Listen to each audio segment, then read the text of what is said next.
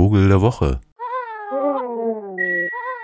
Obwohl es ja nun irgendwie den Anschein hat, dass es gleich Frühling wird, sind viele Wintergäste noch im Lande. Und das gilt auch für die nordischen Gänse. Wenn man hier zum Beispiel im Süden von Halle durch die überflutete Elsteraue läuft, dann kann man da schon ein paar hundert Blässgänse sehen und die sind in der Regel auch begleitet von einzelnen anderen Gästen. Das können auch arktische Gänse sein, wie zum Beispiel die Weißwangengänse, von denen da auch ein paar mit rumlümmeln im schönen nassen Gras und den weiten Flächen. Aber es kann auch heißen, dass man auf einmal eine Gans sieht, die so in Anführungszeichen gar nicht hierher gehört und wo es sofort sowas gibt wie Huch, äh, was ist das? Und so ging es mir am vergangenen Wochenende, dass ich dachte, okay, das ist wieder so ein, äh, da hat äh, eine Kanada-Gans mit einer Weißwangengans oder irgendeiner anderen Gans Sex gehabt und rausgekommen ist so ein leider nicht überlebensfähiger Hybrid. Eine schöne Gans, die so Eigenschaften von verschiedenen hat. Und dann stellte sich aber raus beim Durchforsten der weltweiten Gänseartenbilder, dass das mitnichten so war, sondern es handelte sich um die verdammt nochmal seltenste Gans der Welt, die Hawaii-Gans. Jetzt wird die hier im Süden von Halle äh, nicht aus Hawaii sich hierher verirrt haben, sondern ist wahrscheinlich aus dem Zoo entflohen und trotzdem ist das so eine kleine Sensation, denn auch in den Zoos sind sie jetzt nicht besonders häufig, obwohl sie grundlegend neugierig auf den Menschen zu sein scheint, da wo sie ursprünglich lebte.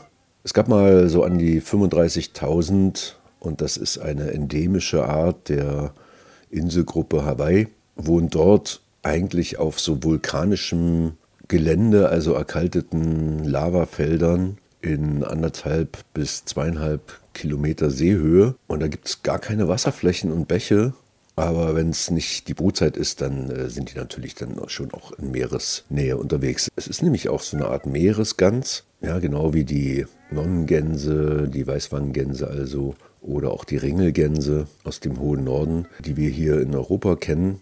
Und genauso wenig wie ich den Vogel kannte, wusste ich also auch nichts um seine oder ihre Rarität. Denn von den 35.000 waren nach Einführung von Ratten und anderem kolonial mitgebrachten Getier und natürlich auch der zunehmenden Ausbreitung des Menschen auf den Inseln dann relativ schnell nicht mehr viel übrig. In den 50er Jahren gab es noch 30 Vögel von denen und auch nur noch auf einer dieser Inseln. Und da wurde die Notbremse gezogen und in Zusammenarbeit von Nationalparkprogrammen und auch so Privatinitiativen ist es dann wieder zum Anstieg der Population gekommen, natürlich nicht mehr bis zur ursprünglichen Größe und irgendwie brauchen die auch ständig noch Unterstützung.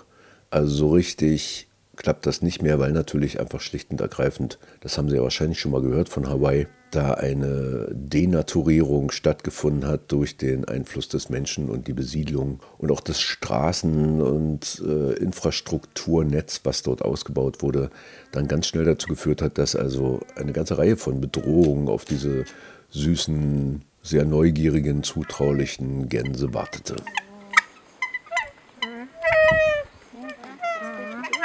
Ja, so klingen sie auf dem Vulkankegel des Mauna Loa also auf den Inseln Maui und Kauai. Und dort bleibt sie auch. Also die bewegen sich normalerweise nicht weg. Schon gar nicht bis nach Cold Germany. Ist ja schließlich nahezu tropisch auf Hawaii. Da sie so neugierig sind, können also Menschen relativ schnell Verbindungen aufbauen und fingen auch an, die zu füttern. Und das möglichst natürlich auf so Raststätten. Und dann äh, waren das schnell auch so Todesopfer von Autos, aber auch von Golfplätzen, weil die kommen ja in ihrer Anlage so ein bisschen dem Brutgebiet nahe und so kann es also sein, dass sich dieser Tage dann eben auch Hawaii-Gänse auf solchen Kurzrasengebieten ansiedeln, wie zum Beispiel auch auf einem Streifen zwischen zwei Landebahnen eines kleinen Flughafens. Luckily, there is a solution to this problem, which involves the Hawaii Department of Transportation and the Department of Land and Natural Resources. So it's a public safety issue. So our job is to move the birds away from the Kauai lagoons so that they're not a risk to the airplanes. But moving them in isn't as easy as putting them in a box and sending them to an outer island. And it's not cheap either. It involves capturing the birds, putting them on an airplane or a helicopter, flying them off, putting in a pen, and taking care of them, then tracking their movements and then making sure they survive and reproduce at their new site. Und dann ist die Nene, wie sie auf Hawaiisch heißt, ein richtiges Problem für den Menschen. Denn einerseits ist es der Nationalvogel von Hawaii geworden und andererseits, also mit einem entsprechenden gut ausgestatteten Schutzprogramm, und andererseits äh, sollen sie natürlich nicht in die Flugzeuge crashen. Also wurde ein millionenteures Umsiedlungsprogramm auf eine andere Insel beschlossen. We want to make sure that the birds don't just fly out of that site and fly right back to Kauai. And so what we can do in order to get them acclimated to that new site is to clip their wings so that they can't leave the site. Initially, the cost of this project will be funded by the Department of Transportation. Ja, und das wirkt dann schon so ein wenig wie Zoo wenn denen sogar die Flügel gestutzt werden, damit sie sich gefälligst an ihre neue Umgebung anpassen sollen, anstatt vielleicht einfach den Flughafen dort zu schließen. Aber nein.